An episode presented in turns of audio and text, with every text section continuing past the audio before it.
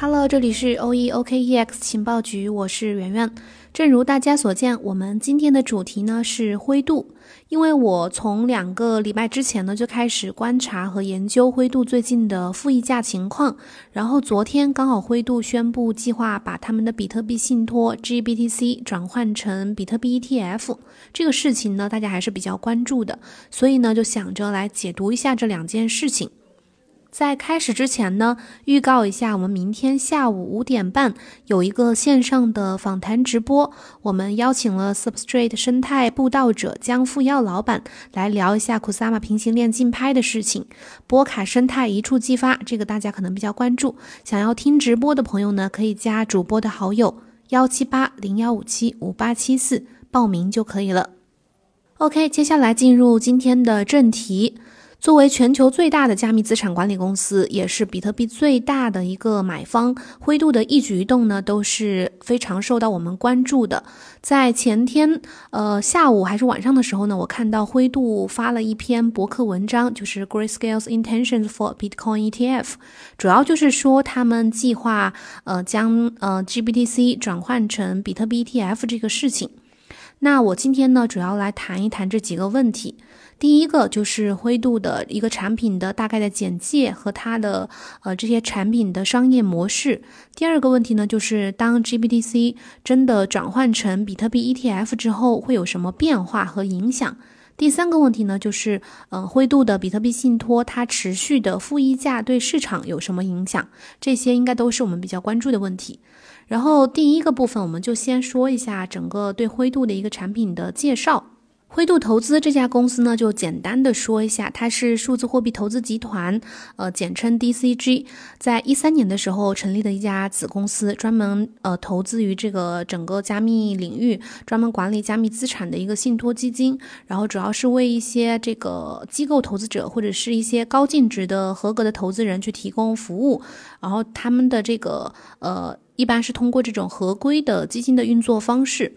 简单来说，灰度信托其实它做的事情呢，就是提供了一个合规的比特币投资渠道，然后去接受那个美国主流的那些投资者的基呃资金，可以是法币，也可以是呃加密货币，然后主要是呃基于大家认购的，就是投资者认购的这些份额，然后去分发信托股票作为资产权益的凭证。如果投资者不想要再持有这些权益的话呢，可以通过二级市场去转让这个信托的股票。那么目前呢，灰度它一共推出了包括比特币 ETH、呃 ETC、BCH，还有 FIL，呃就是 Filecoin，呃然后嗯恒星币 BAT，呃莱特币，还有 Manner，呃 ZEC、ZEN，还有 Link。呃，还有 LPT 这十三只主流的数字资产信托基金，另外还有一只是大盘指数基金。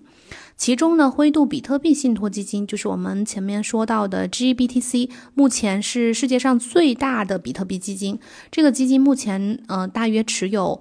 六十五万四千四百二十一个比特币，然后市值规模达到了三百八十一亿美元。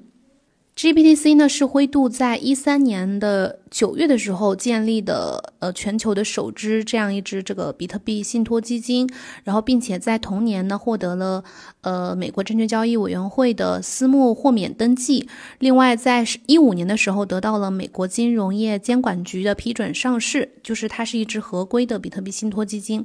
然后，GPTC 目前也是全球唯一一个可以在美股二级市场交易，呃，并且是追踪比特币价格的这样一个投资产品，同时也是美国养老计划当中唯一可以购买比特币敞口的这样一个产品。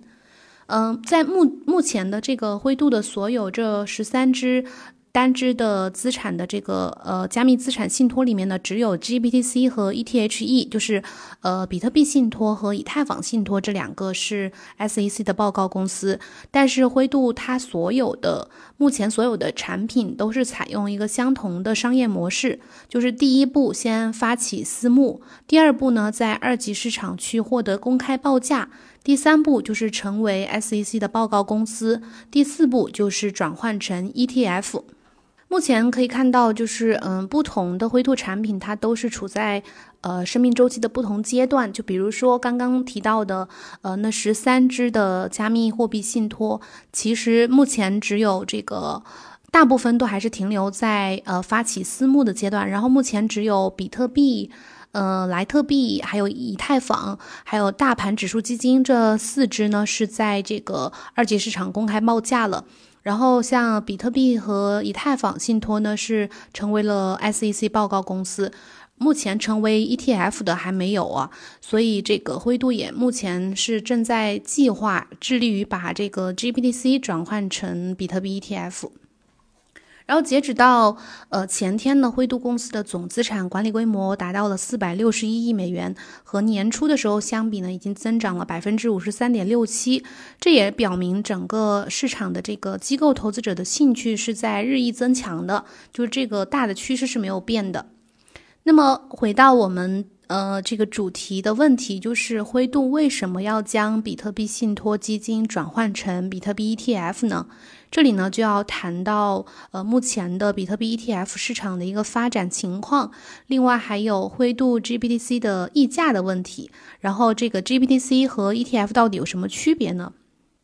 在今年年初的时候啊，呃，加拿大呢连续通过了两只比特币 ETF 基金，在这一点方面呢就超越了美国，因为美国之前呢有很多公司从一三年、一七年这几年连续呃七年的时间，一直都很多公司在提交 ETF 的申请，但是都被 SEC 给拒绝了，所以算现在算是加拿大已经呃超越了美国。再一次，这个呃，加拿大连续通过了两只两只这个比特币 ETF 基金呢，再一次的引发了我们对 ETF 的一个关注。然后像呃加拿大的其中一支基金叫 Purpose Bitcoin ETF，这支基金它从二月中旬呃发布，就是发上市到现在，已经流入了八点四八亿美元的资金，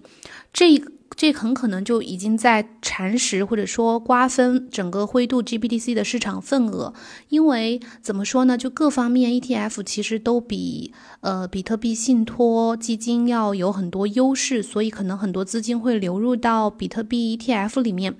那面对整个呃竞争产品的不断出现，灰度可能也意识到了这个危机。加上有不少业内人士也分析说，这个加拿大连续通过了两只比特币 ETF，可能会给美国 SEC 呃造成一个无形的压力，会让他改变之前的呃之前的立场，就是可能会去通过他们美国第一支的比特币 ETF。所以可能灰度也判断这个时机在逐渐的成熟，所以决定加入竞争，决定。把这个 GPTC 呢去转换成比特币 ETF。其实，在一六年的时候，呃，灰度也提交过一次 ETF 申请，然后，并且在之后的一年多时间里呢，都和 SEC 进行了一个很长的对话，但是最终还是撤销了这个申请，因为可能当时，呃，整个数字资产的监管环境呢，并没有发展到可以成功的把这种产品推向市场的一个地步。但是从目前来看，和几年前的一个市场的整个环境是，呃，大有不同的，所以现在时机可能是。会比较成熟。那至于把这个 GPTC 转换成比特币 ETF 之后会有什么变化呢？嗯，我分析了一下，有三个层面。首先，对投资者而言，呃，公开交易的这个 GBTC 股份的持有者呢，就是投资者是不需要采取任何的行动的，就是你不需要去做什么。然后，呃，如果它转换成了比特币 ETF 之后呢，你需要缴纳的管理费用会相应的减少，所以这是有一个好处。那其次，第二个层面就是对灰度自己本身而言，它一方面可以缓解目前非常严重的这个 GPTC 的负溢价的情况，另一方面可以凭借它。目前的这个市场的绝对的主导地位，然后会占据非常强的流动性，呃，在整个 ETF 市场呢，也会占据一个非常强的领导地位。最后就是对加密市场这个大方向而言，呃，会有更多的机构和散户的投资者和资金通过灰度来流入到市场当中，然后未来肯定是能够支撑比特币走得更远、更健康的。所以说，转换成 ETF 之后呢，呃，是有很多好处的。那为了更好的理解刚刚说的这几点变化呢，我们呃再来，我再来讲一下这个比特币 ETF 和 GBTC 到底有什么区别。ETF 呢，它其实就是一种交易型开放式的指数基金，然后是在交易所上市交易的，呃，并且它的资金基金的份额是可变的，是一种开放式的基金。那比特币 ETF 呢，全称就是比特币交易所交易基金，它是一种呃追踪比特币价格指数的基金。再说一下 GBTC 是什么呢？GBTC 它是一种专门投资于比特币的呃封闭式的基金，这是两者最大的一个区别。然后通常在美国是称为这个投资信托。这种基金呢，它可用的股票数量是有限的，它的呃份额的价格也是自由浮动的。假如这个份额呃它份额是可以高于或者是低于它所代表的比特币的。如果高于所持比特币价值的时候，就称为溢价；如果是低于的时候呢，就称为折价。也可以叫折扣，嗯，这个 GPTC 和比特币 ETF 它两，它们两者的共同点呢，就是都给投资者提供了一个合规的投资渠道，投资比特币的渠道，不需要去呃，我们去实际的购买或者是保管比特币的资产，也不需要去承担管理密钥的风险，同样可以去获得投资比特币的收益。那区别，这两者的区别在于什么呢？大概我分析了一下，有总结了一下，有四点。第一个就是比特币 ETF 呢，它是呃允许做市商随意的创建和赎回的，而 GPTC 呢，它是不允许赎回的，它的基金份额的变现呢，必须通过二级市场交易。呃，第二点不同是什么呢？就是 GPTC 它有六个月的锁定期，然后这一点通常会导致它存在一个比较大的溢价，而 ETF 的流动性更好，通常不会出现溢价或者是折价。第三个不同就是，呃，GPTC 它的交易费用比较高，比如说整个不同的购买方式里面可能会涉及经纪商的费用，还有年度管理费。年度管理费 GPTC 是百分之二，然后还需要承担这个溢价市场上的溢价。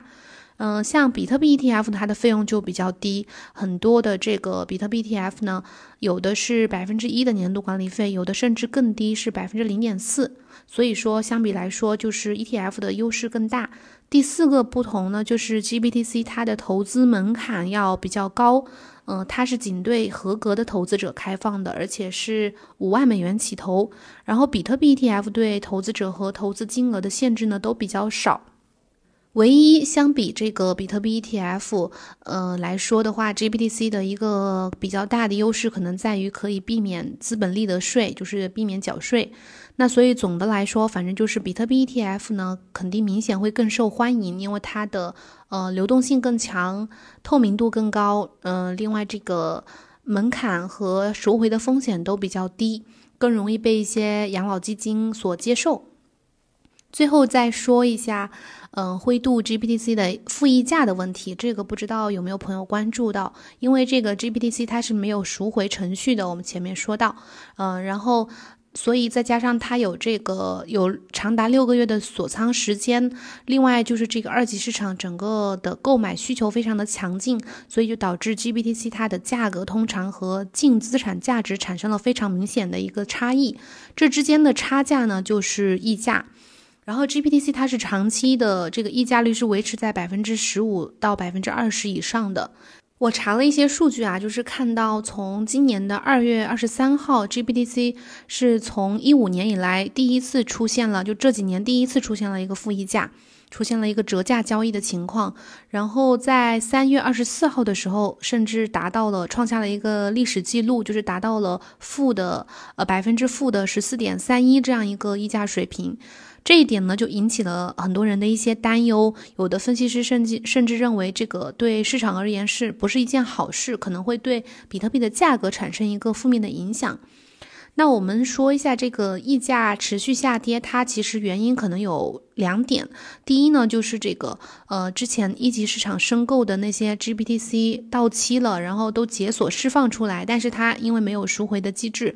然后都会去二级市场直接去套现。嗯，这个套利需求呢，就导致这个二级市场的抛压变得特别大，抛售压力造成整个溢价的一个下行，会把这个溢价砸下去。第二点呢，就是呃同类型的竞品，比如说我们前面提到的这个加拿大，很有连续两只比特币 ETF 推出，这两个都会减少呃市面上对于 GBTC 的需求，因为我们前面说到 ETF 对于 GBTC 来说有很多的优势或者说优点。那么负溢价有什么影响呢？就是它到底会不会直接影响比特币的价格呢？其实我们目前看来，对比特币价格短期来说是没有什么影响的。但是，嗯，持续的负溢价呢，确实会消除 GBTC 一直以来巨大的这个套利空间，而且就意味着说，你之后买的 GBTC 的这个交易的价格呢，会始终低于它呃持有的基础资产的价值，就可能导致 GBTC 的嗯机构需求大大的降低。从而直接导致灰度对比特币购买速度的放缓，也是这个资金流入速度的放缓。那呃，如果美国 SEC 一旦批准了他们呃国家的第一支比特币 ETF，那么灰度 GPTC 产品呢，可能之后更加会被逐渐的边缘化。而这也是为什么呃灰度公司现在正在考虑把 GPTC 转换成比特币 ETF 的原因。当然呢，我们对呃负溢价这一点也不需要过多的担心，因为嗯，GBTC 它溢价的下跌主要还是交易二级市场上面交易机构在兑现他们的溢价，就是在套现，然后不一定会直接意味着说比特币市场就看跌或者是资金外流这样一个现象。嗯，灰度它其实目前已经采取了一些措施去补救这个负溢价，比如说它的母公司在三月十号的时候买了自家二点五亿美元的 GBDC 的股票，但是目前看来没有太奏效，所以呢，嗯，灰度目前可能现在比特比特币 ETF 是它目前的一个最佳选择。最近可以看到灰度也已经在招聘 ETF 有关的一些职位，呃，这个也是表明灰度它的下一个目标就是 ETF。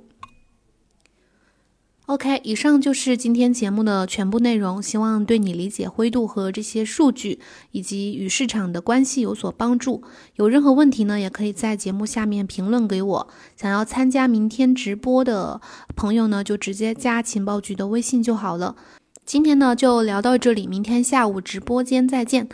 不过我们明天晚上的节目呢，还是会准时放送的，记得来听哦。拜拜。